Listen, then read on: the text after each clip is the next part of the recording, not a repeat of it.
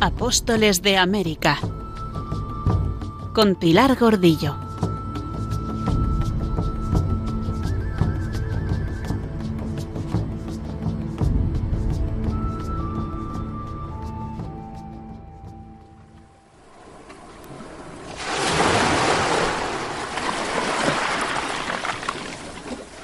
Esa madrugada de agosto de 1492, a los primeros rayos del sol, cuando las tres carabelas, bendecidas por el modesto guardián de la Rábida, se lanzaron al mar, aquella expedición asombrosa que por los siglos estaba destinada a maravillar al mundo. Allí iban los marineros intrépidos de Palos, de Huelva, de Moguer y de Cartaya, todos aquellos que con la gallardía del valor y de la aventura quisieron compartir los peligros del descubridor. En vano se les opusieron obstáculos, contrariedades, ruegos, lágrimas, tristes augurios, amigos recelosos, familias desoladas.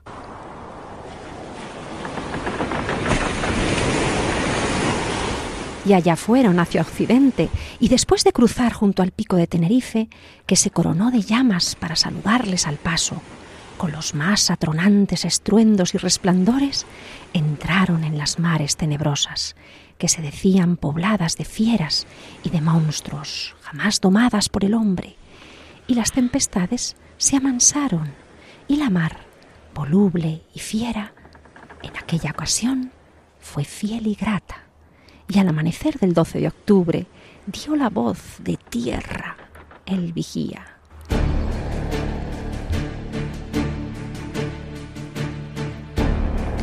Y todo un mundo, brotando de entre las aguas, surgió de los abismos, con todos los resplandores de sus bellezas vírgenes.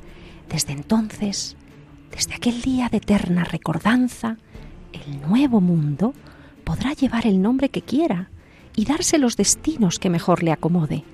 Pero mientras exista, allí vivirá el nombre, y con el nombre el corazón y el amor de España.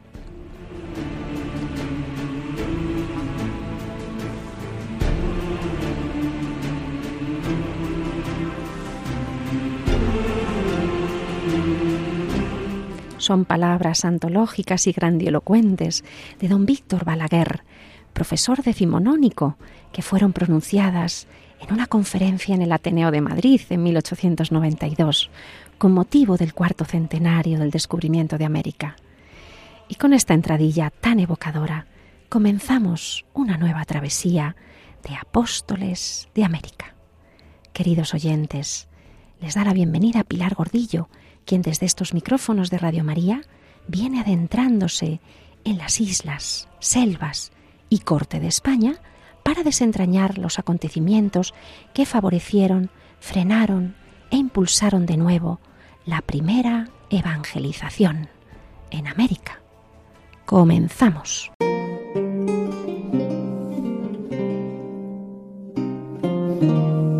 ...20 de noviembre de 1500...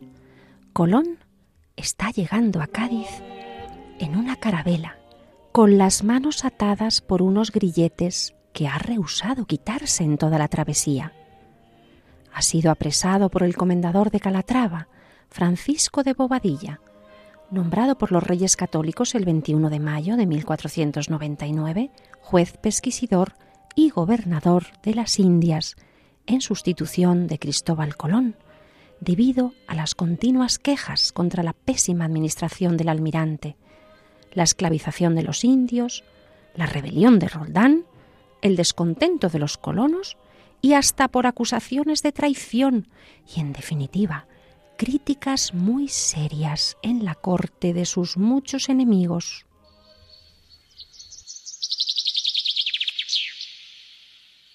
Bobadilla había llegado a Santo Domingo el 23 de agosto de 1500 y la bienvenida había sido encontrar los cuerpos de los desobedientes colgando todavía frescos en las horcas. Estaba claro que las cosas no iban bien y que la mano dura se aplicaba a la hora de impartir justicia El gobernador había leído su nombramiento real delante de todos y había empezado a actuar incautando los bienes de los Colón, pagando los sueldos atrasados, apoderándose de la fortaleza y haciéndose cargo de los presos. Y sin más tardar, comenzó a preguntar a los habitantes de la Española y recogió por escrito todas las quejas contra el almirante comenzó a interrogar a testigos y afectados y recogió hasta 23 testimonios en un informe que ha sido recientemente descubierto en el año 2005 en el Archivo General de Simancas, en Valladolid, por la archivera Isabel Aguirre, quien se ha encargado también de transcribirlo. El hallazgo se produjo cuando esta estudiosa catalogaba unos legajos que habían estado perdidos durante mucho tiempo, y desde luego es el documento más importante sobre la vida en la Isabela y en la isla de Santo Domingo aparecido en los últimos 100 años. Se trata de un documento de 48 páginas que contiene la declaración de esas 23 personas, algunas de ellas claramente enemigas de los Colón, pero otras francamente partidarias. En todo caso, Todas ellas hablarán del trato de Colón y sus hermanos a los pobladores de las islas durante los siete años del mandato. Y algunos de los testimonios, verdaderamente espeluznantes, dicen así. Un pobre chico al que le cogen robando trigo.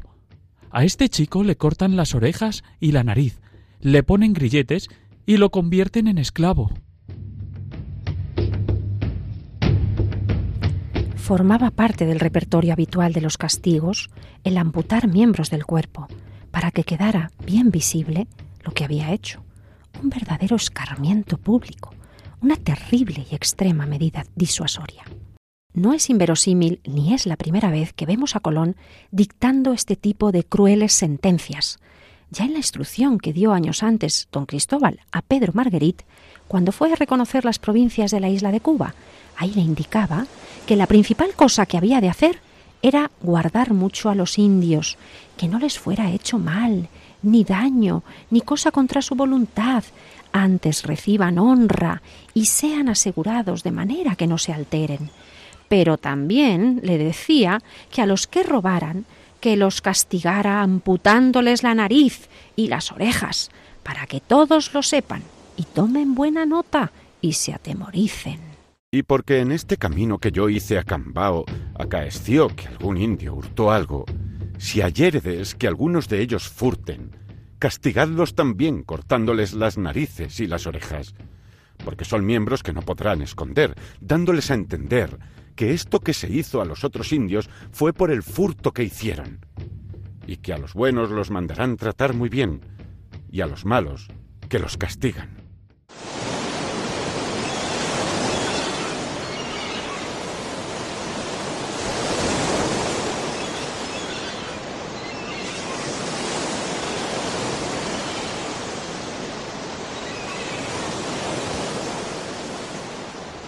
Bastará recordar aquel notable testimonio cuando creyó haber reconocido la tierra firme, el continente, lo que sin embargo era una isla, la isla de Cuba, y obligó a todos, con absurda precipitación, a decir lo mismo ante el escribano Fernando Pérez de Luna, en un documento que lleva la fecha de 1494, 12 de junio, en el que el almirante y el gobernador de todas las islas y tierra firme de las Indias descubiertas por descubrir impone la pena de cortar la lengua al que dijese lo contrario, y si fuera grumete o persona de tal suerte, se le darían además cien azotes, además de cortarle la lengua.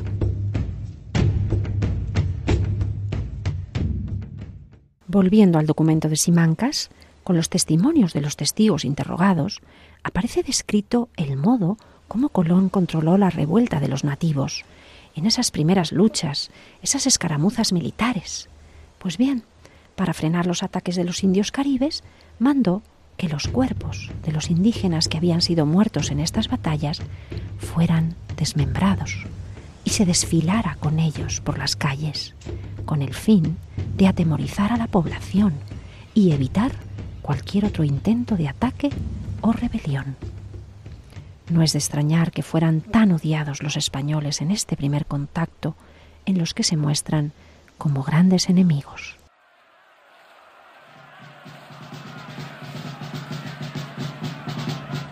Esto que nos parece espantoso a los ojos del siglo XXI era un método habitual en toda la Edad Media europea no hay que olvidar que las picotas o columnas de piedra a las entradas de las ciudades y villas, con justicia propia, exhibían los miembros mutilados de los malhechores durante días, como símbolo de que en ese lugar se aplicaba firmemente la justicia y se castigaba el delito.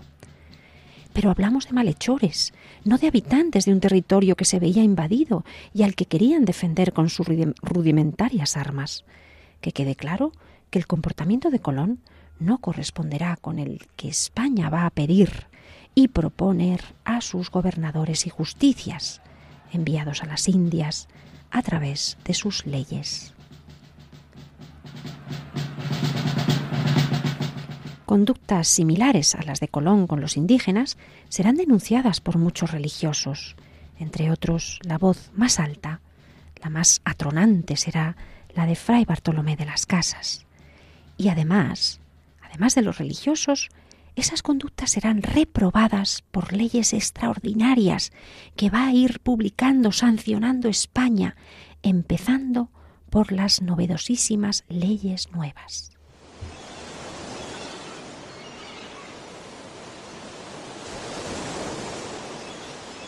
Pero volviendo a los castigos de los Colón, no solo había represalias para los indígenas, también los españoles que habían ido a poblar recibieron lo suyo. A una mujer se le ocurrió decir que Cristóbal Colón era de baja clase y que su padre había sido tejedor. Don Bartolomé, hermano de Colón, se enfadó y ordenó que le cortasen la lengua a la mujer. Antes la pasearon desnuda por las calles montada en un burro. Cristóbal felicitó a su hermano por haber actuado en defensa del honor familiar. Colón y sus hermanos aparecen en el texto como unos tiranos.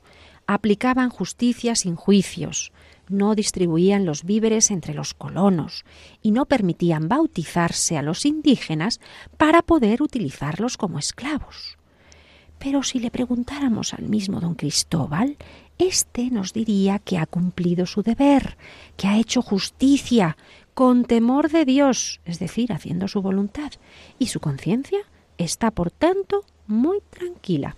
Acusáronme de la justicia, la cual siempre hice con tanto temor de Dios y de vuestras altezas, más que los delincuentes sus feos y brutos delitos. De todo esto me acusaban contra toda justicia, porque vuestras altezas me aborreciesen a mí. Creía en conciencia que ese era su deber y que sus facultades al impartir justicia le permitían llegar a estos castigos atroces.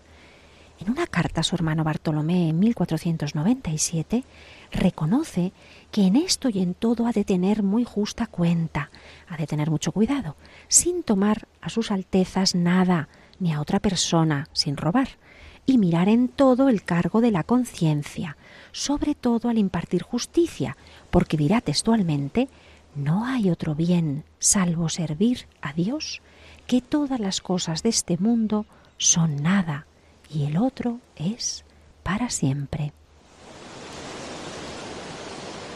Tampoco tenía ningún escrúpulo de conciencia a la hora de esclavizar a los indios. Otros infinitos testimonios dijeron de mí y de la tierra, la cual se ve que nuestro Señor la dio milagrosamente, y la cual es la más hermosa y fértil que haya debajo del cielo, en la cual hay oro y cobre, y de tantas maneras de especias, y tanta cantidad de Brasil, del cual sólo con esclavos me dicen estos mercaderes que se puede haber cada año cuarenta cuentos, y en la cual puede vivir la gente con tanto descanso, como todo se verá muy presto.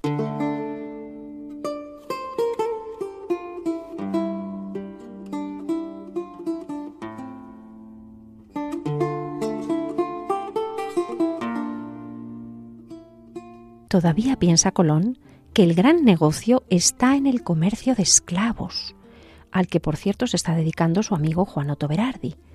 Dice 40 cuentos, 40 millones va a obtener una cantidad enorme de la venta de indios en Europa. Ya vimos cómo la esclavitud a finales de la Edad Media era un hecho aceptado. Incluso Aristóteles en su obra política había dividido a los hombres entre libres y esclavos. Los libres, entonces los griegos, tenían derecho a dominar y mandar a los bárbaros, por ser naturalmente bárbaros y fieros.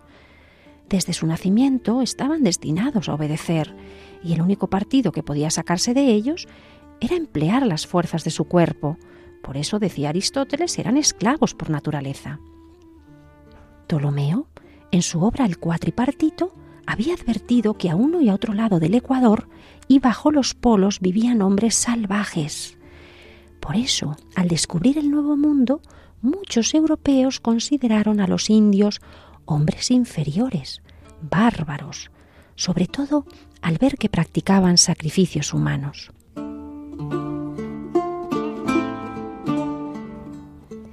Incluso tenemos un testimonio contemporáneo de un ilustre profesor escocés, John Mayor, catedrático de la Sorbona, quien en su obra sobre los indios del Nuevo Mundo ya en 1510 llegará a afirmar, aquel pueblo vive bestialmente.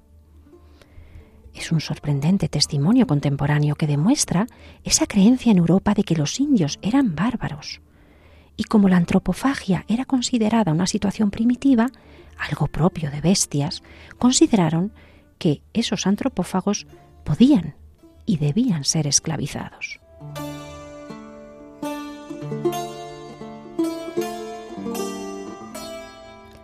Ya vimos cómo Colón en la carta a Luis de Sant'Ángel ofrecía a sus altezas oro, cuanto hubiera menester, especiería, algodón, almástica, linaloe, cuanto mandaran cargar, y esclavos, cuantos mandaran cargar, y serán de los idólatras, decían, equiparando a los esclavos con otras mercaderías.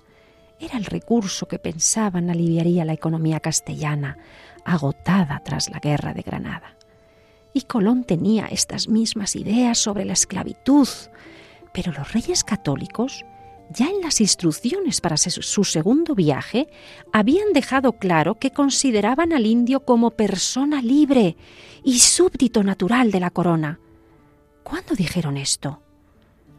como bien observa el profesor Enrique González Fernández en su artículo Humanismo frente a esclavitud en América durante el 400, ha pasado totalmente desapercibida la importantísima fecha del 29 de mayo de 1493, fecha de la promulgación de la primera ley dirigida a las Indias, una ley impresionante, promulgada en Barcelona por los reyes católicos para el gobierno de aquellas lejanas Indias. Don Fernando y doña Isabel piden que todos los que fueran al Nuevo Mundo de aquí adelante traten muy bien y amorosamente a los dichos indios, sin que les hagan enojo alguno, y procurando que tengan los unos con los otros mucha conversación y familiaridad, haciéndose las mejores obras que se pueda.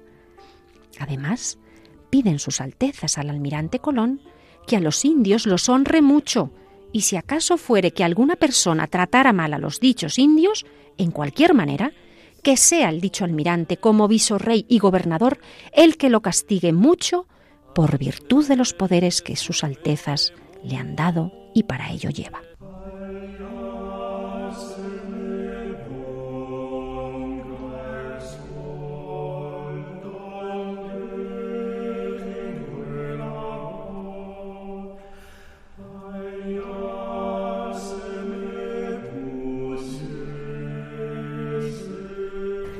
Colón tiene poderes para castigar a quienes maltraten a los indios, pero también puede apresarlos si atacan a los españoles o si son antropófagos.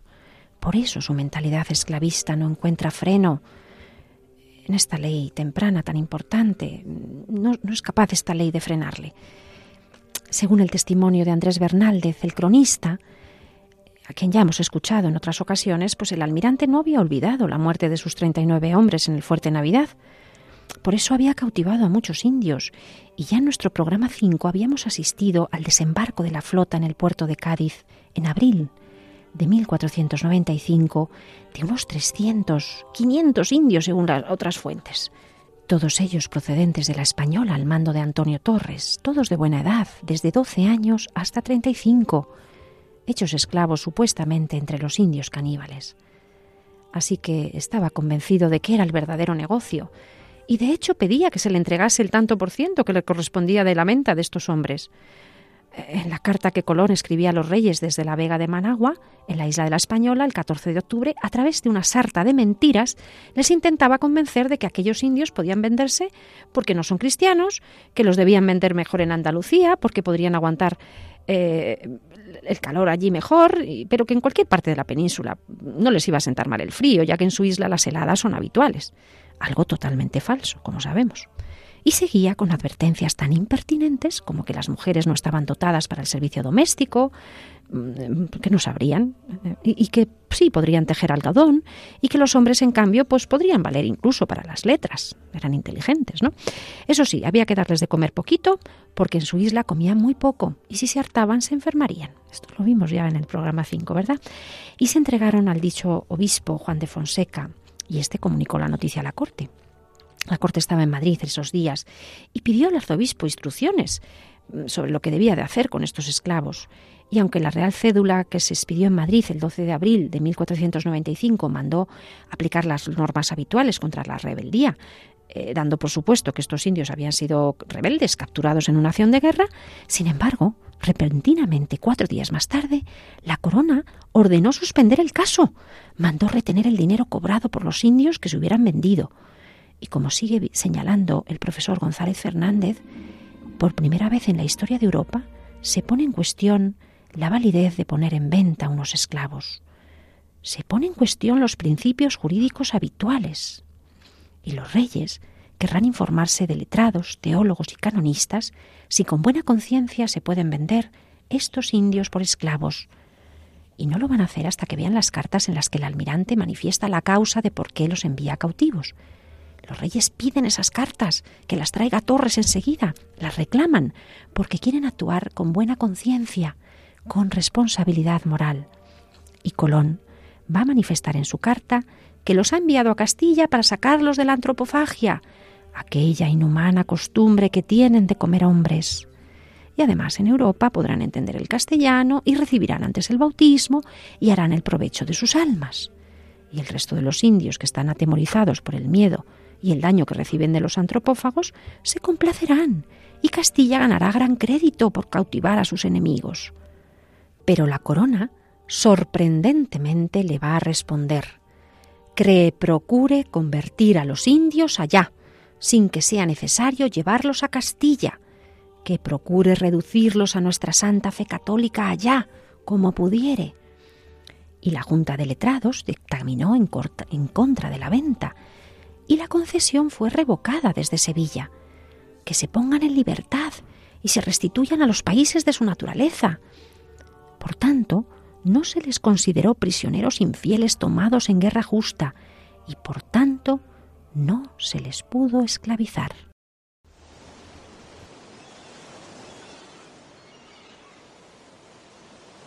Pero aquí no acabará la cosa. Cuando tras el tercer viaje en 1499 vuelve a enviar por segunda vez unos navíos con indios hechos esclavos, parece que eran 300, decidió además dar a cada tripulante un indio como esclavo. Esos marineros estaban regresando a Castilla como ricos. Así lo afirma Colón, que los maestres y marineros van todos ricos y con intención de volver luego y llevar los esclavos.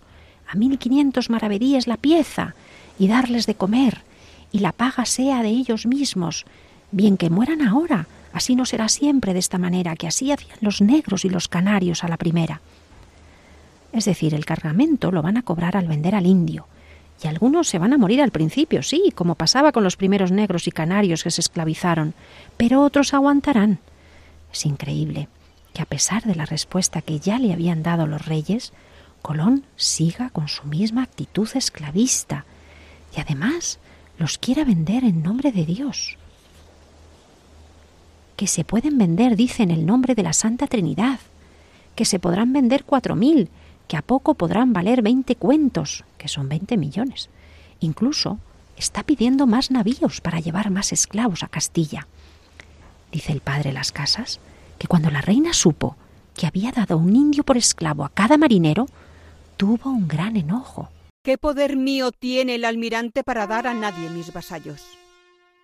Mando pregonar en Granada y Sevilla que todos los que hubiesen llevado indios a Castilla que les hubiese dado el almirante, los devolviesen luego a la española, bajo pena de muerte. Que los volviesen allá a las Indias en los primeros navíos, so pena de muerte. Una de las ocasiones en que más indignación y firmeza mostró la reina en todo su reinado.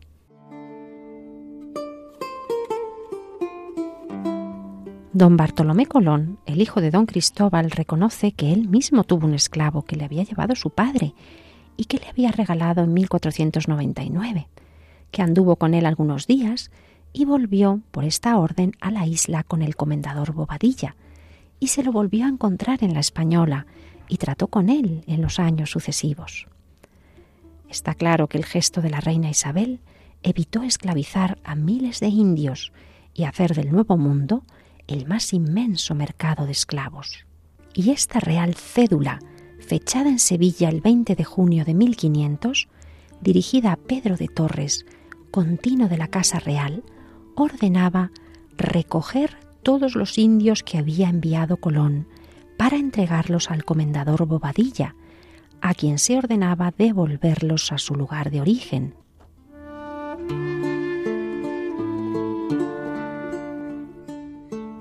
Y sabemos que así se hizo porque hay rastro documental de Torres dirigiéndose a las distintas personas y lugares para la liberación de los indios esclavos. Y el 23 de junio de 1500 dirá que ha entregado los indios que tenía. A partir de entonces, todas las leyes promulgadas por los reyes de España incluirán una cláusula para prohibir la esclavitud y considerar a los indígenas súbditos de la corona.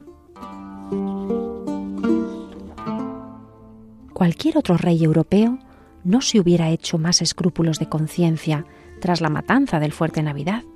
Por ejemplo, Enrique el Navegante, infante de Portugal, donde el esclavismo se practicaba de forma habitual y hasta 1537 no va a llegar la primera prohibición pontificia de la esclavitud, cuando el Papa Pablo III expida la bula Sublimis Deus, en la que la Iglesia va a definir la dignidad humana y la libertad y los derechos del indio.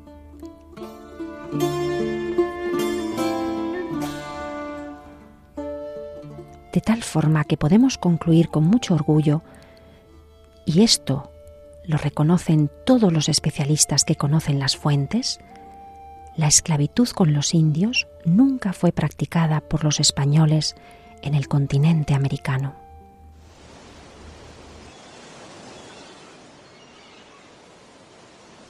Pero volvamos a la española, porque el comendador Bobadilla, después de haber oído estos 23 testimonios, ya ha tenido bastante y está comenzando a actuar. En la ciudad estaba solo su hermano Diego, que no quería obedecer a Bobadilla, alegando la superior autoridad de su hermano el almirante. Tenía nombramientos, papeles que lo acreditaban, decía, bueno, así que Bobadilla, sin más miramientos, lo hizo preso, rápido, y encadenado, lo envió rápidamente en la primera carabela que partió hacia España. Don Cristóbal entonces estaba en La Vega. Le dieron aviso y cuando el requerimiento de Bobadilla el 15 de septiembre de 1500 llegó a Santo Domingo, sin más consideraciones, el comendador le destituyó como virrey y gobernador de las Indias, le atrapó con unos grilletes y lo encerró en la fortaleza, haciendo lo mismo con su otro hermano Bartolomé.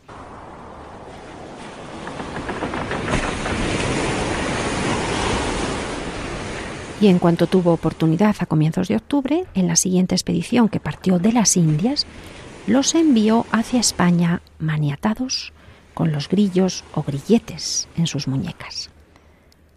Este era el tornaviaje más extraño de cuantos se habían efectuado. No traían especias, ni palo Brasil, ni oro, ni siquiera esclavos, sino a Cristóbal y Bartolomé Colón presos y encadenados, con esa orden de bobadilla de que fueran entregados al obispo Fonseca, el gran enemigo de los Colón.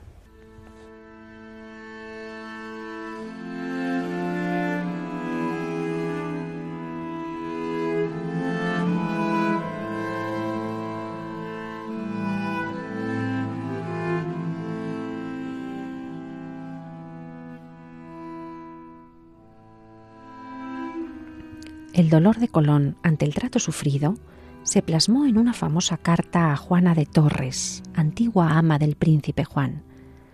Aunque la haya del príncipe Juan fue doña María de Guzmán, la ama de cría o nodriza fue doña Juana de la Torre, hermana de Pedro de Torres, secretario de sus Altezas, y también de Antonio de Torres, que fue con el almirante en el segundo viaje.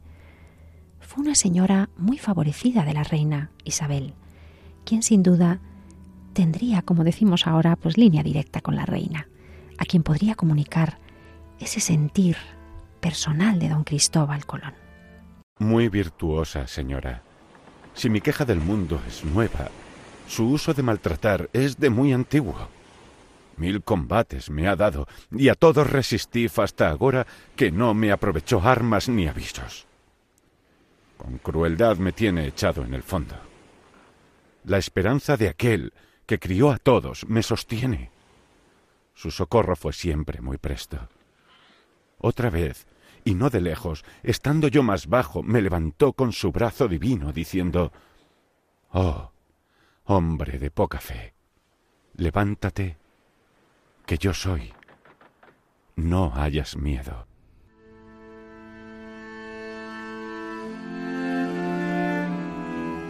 Son letras donde encontramos de nuevo la fe del almirante en la presencia de Dios Padre y Creador, que le sostiene y le levanta en la prueba humillante de injusticia que está pasando. Y sigue recordando su servicio a estos príncipes.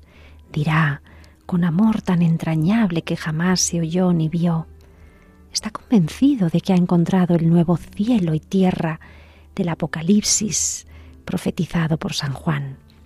Han pasado siete años entre la plática, las negociaciones, convenciendo a todos de lo viable de la empresa, y nueve años ejecutando cosas muy señaladas y dignas de memoria. Y frente a la incredulidad de todos, y el solo hablar de inconvenientes y gastos a la reina, dio Dios el espíritu de inteligencia y esfuerzo grande para sostenerle hasta que pudo, hasta que pudo, y por eso la hizo heredera de todo, como a cara y muy amada hija. Leemos textualmente retazos de esta carta. Por eso no puede entender este trato tan ignominioso. Si yo robara las Indias o tierra y las diera a los moros, no pudieran en España mostrarme como enemigo. Pero el esfuerzo de nuestro Señor y de Su Alteza hizo que yo continuase, y por aliviarle algo de los enojos en que a causa de la muerte del príncipe Juan estaba, cometí viaje nuevo al nuevo cielo e mundo, hasta entonces estaba en oculto, así como los otros de las Indias, que es maravilla.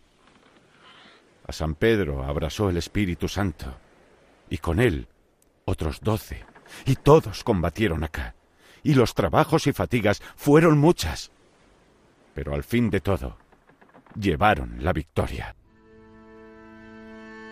Y seguirá contándole a esta señora sus amargas experiencias, la rebeldía de Roldán, los inconvenientes causados por Alonso de Ojeda, que intentó provocar una nueva sedición, con otra nueva rebelión, la de Adrián Mújica, que quien fue encarcelado, sentenciado a la horca, aunque nos cuenta Hernando Colón que para dilatar el castigo rehusaba confesarse, hasta que mandó el almirante lo arrojaran de una almena desde el fuerte de la Concepción.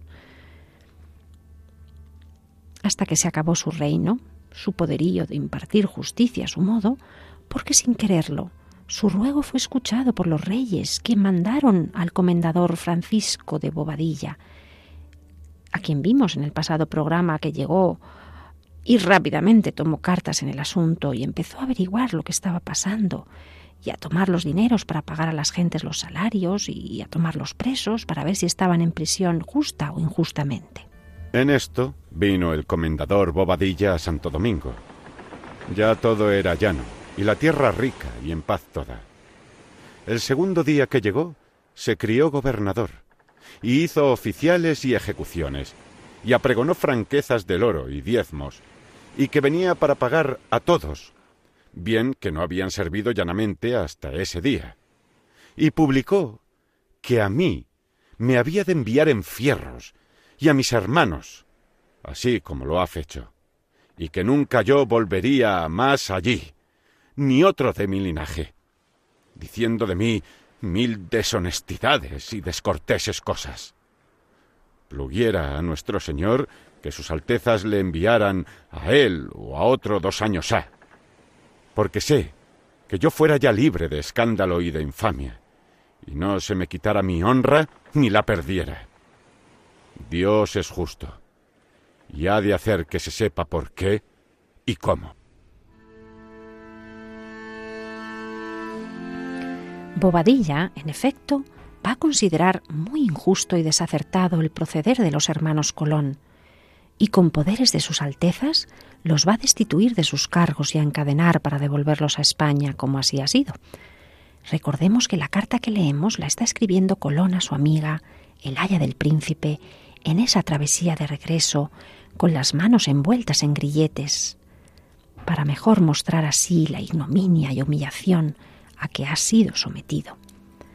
Y seguirá confesándole que él está dispuesto a asumir los gastos de dos nuevos pesquisidores que le juzguen allí, en la propia isla, una vez que conozcan todas las dificultades que hay allí con los habitantes, perezosos, haraganes, rebeldes y los abusadores de los indios, que le juzguen dentro de dos años, pero una vez se den cuenta de lo imposible de la situación y de lo ingobernable del gobierno de la isla.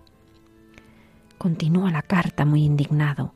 Considera que ha sido muy agraviado por haber enviado pesquisidor sobre él y no puede evitar volver a enumerar uno tras otro sus méritos, a los que ya nos tiene bien acostumbrados en sus cartas, y en una suerte de ironía comienza a desgranar sus logros, esos son por los que debe ser juzgado, por ejemplo, por ser capitán y conquistar en las Indias a gente belicosa y de costumbres muy contrarias, que viven por sierras y montes, sin pueblo asentado, que debe ser juzgado por haber puesto, por voluntad divina, en el señorío de los reyes otro mundo, y por hacer que España, que era pobre, sea ahora la más rica nación.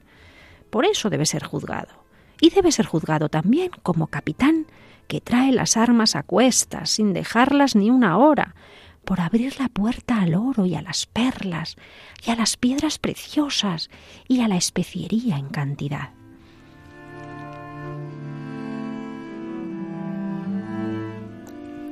En esta carta prosigue desahogando su alma ante la señora Juana de la Torre y hace una curiosa confidencia.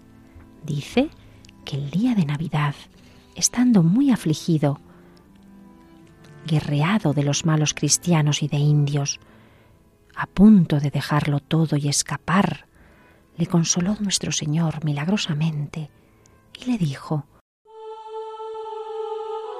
Esfuerza, no desmayes ni temas, yo proveeré en todo. Los siete años del término del oro no son pasados, y en ello y en lo otro te daré remedio. Ese día supo que había ochenta leguas de tierra y en todo cabo de ellas minas de oro. Para él fue un signo de que Dios estaba con él, animándole, confortándole. Por eso ahora no teme ante este juicio de los hombres, pues está convencido de que los reyes serán benignos y usarán con él de misericordia. Yo sé que mis hierros no han sido con fin de hacer mal, y creo que sus altezas lo creen así como yo lo digo. Y sé y veo que usan de misericordia con quien maliciosamente los desirve.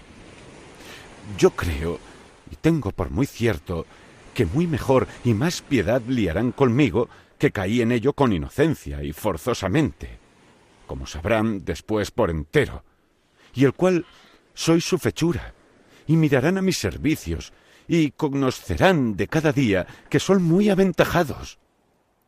Todo pondrán en una balanza, así como nos cuenta la Santa Escritura que será el bien con el mal, el día del juicio.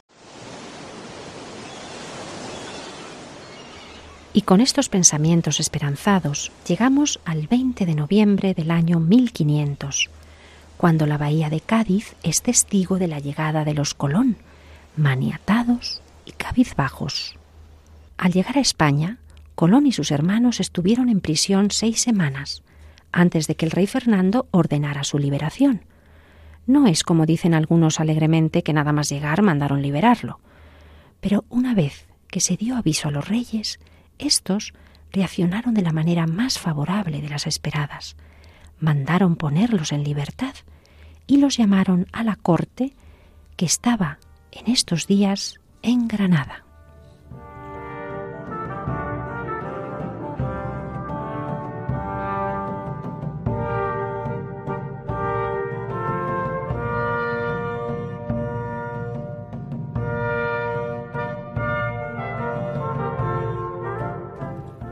y allá se dirigieron al Palacio de la Alhambra, donde tuvieron una audiencia en la que los reyes, muy atentos y afectuosos, escucharon las palabras, las súplicas, las lágrimas de los tres hermanos.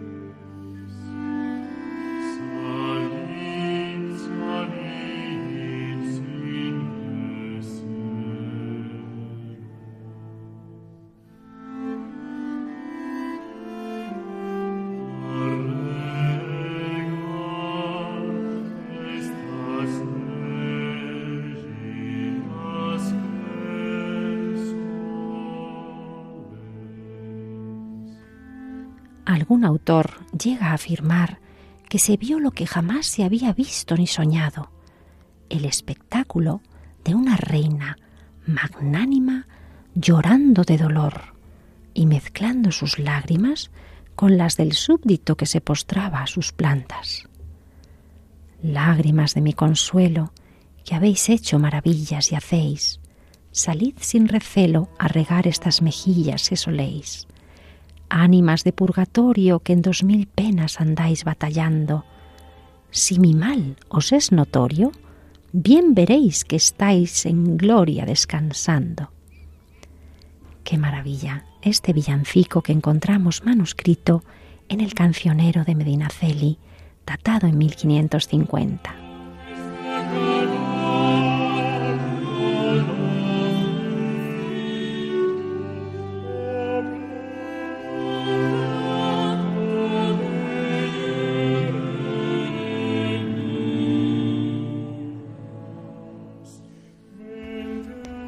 Y entre las lágrimas derramadas en el momento de este encuentro, podemos imaginar las palabras entrecortadas que para su defensa pronunció Colón ante los reyes, algo parecido a todos estos argumentos que repite hasta la saciedad en sus cartas.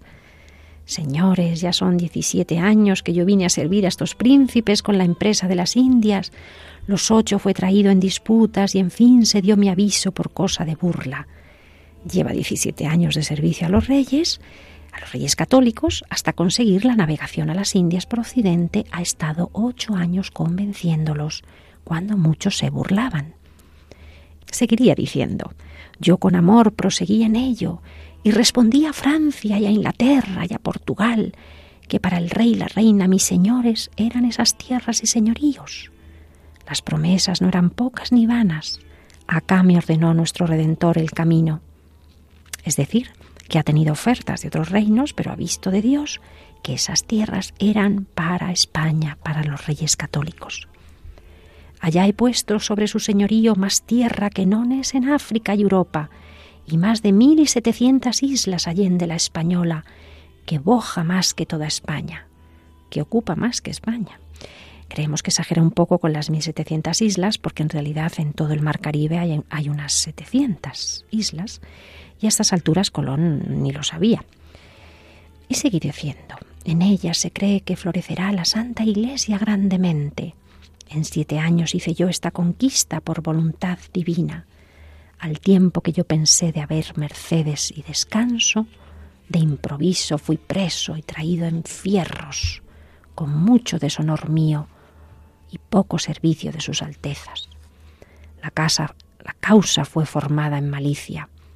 Yo he perdido en esto mi juventud y la parte que me pertenece de estas cosas y la honra de ello, mas non fuera de Castilla, donde se juzgarán mis fechos, y seré juzgado como a capitán que fue a conquistar España hasta las Indias, y no a gobernar ciudad, ni villa, ni pueblo, salvo a poner bajo el señorío de sus altezas gente salvaje, belicosa, que viven por las sierras y montes.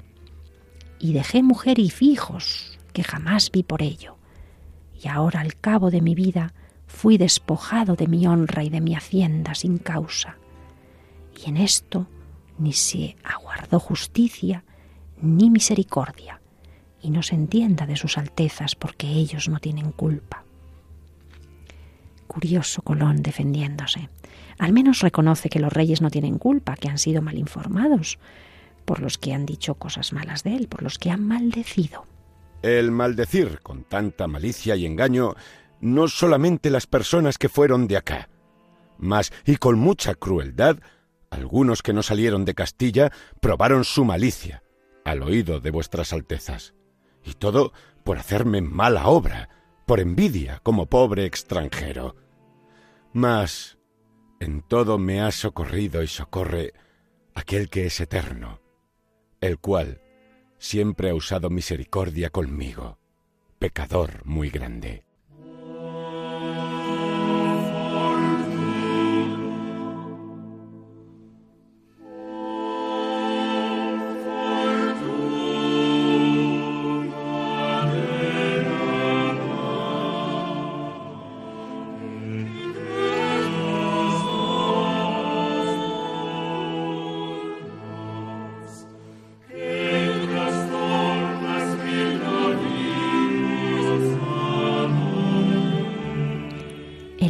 Los reyes, podemos intuir que fue muy favorable a don Cristóbal Colón. No nos han quedado las palabras que le dedicaron ese día, pero sí otras letras en una carta al almirante, fechada en Valencia de la Torre, a 14 de marzo de 1502, donde mostrarán todo su afecto al reconocer que sintieron la humillación a la que se había sometido a su vasallo, que les causó tristeza el conocer ese castigo de su prisión, y a la vez toda su intención de honrarle y tratarle como merecen sus méritos de navegante y descubridor. Tened por cierto que vuestra prisión nos pesó mucho, y bien lo visteis vos, y lo conocieron todos claramente, y luego que supimos, lo mandamos remediar, y sabéis el favor con que os hemos tratado siempre, y ahora estamos mucho más en vos honrar y tratar muy bien.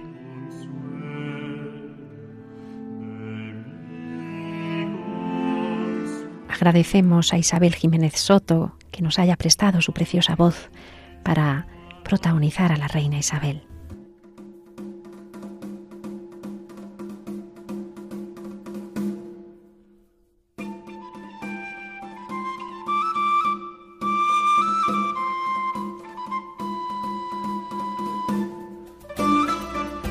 Y todavía más, los reyes van a revalidar a Colón todas las honras y mercedes que anteriormente se le dieran, añadiendo otras nuevas para él, sus hijos y sus hermanos.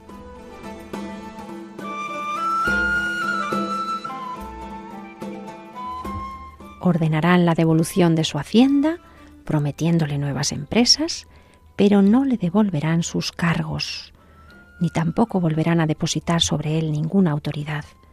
Tampoco destituirán a Bobadilla, ni castigarán sus actos, sino que aprueban su actuación y la justicia que ha hecho. Digamos que aun reconociendo sus errores, quisieron eliminar el castigo. Le van a restituir su riqueza, sí. Ha recuperado la libertad, su palacio en la Isabela, sus tierras, pero no volverá a recuperar sus poderes en el gobierno de la isla, su título de gobernador y mucho menos su prestigio.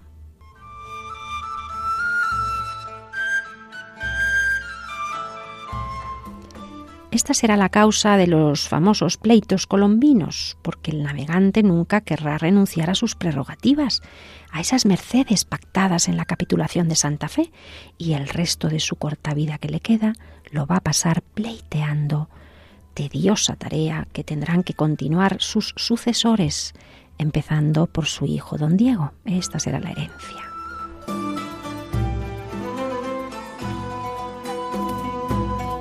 Pero esta será otra historia, y esta y otras muchas, y muchas más que me quedan por contarte, querido oyente, y que conoceremos en futuros programas.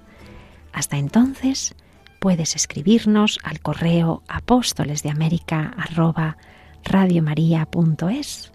y recuerda que siempre puedes volver a escuchar el programa en el podcast de la página web www.radiomaria.es. Te esperamos, contamos contigo a bordo para una nueva travesía de apóstoles de América.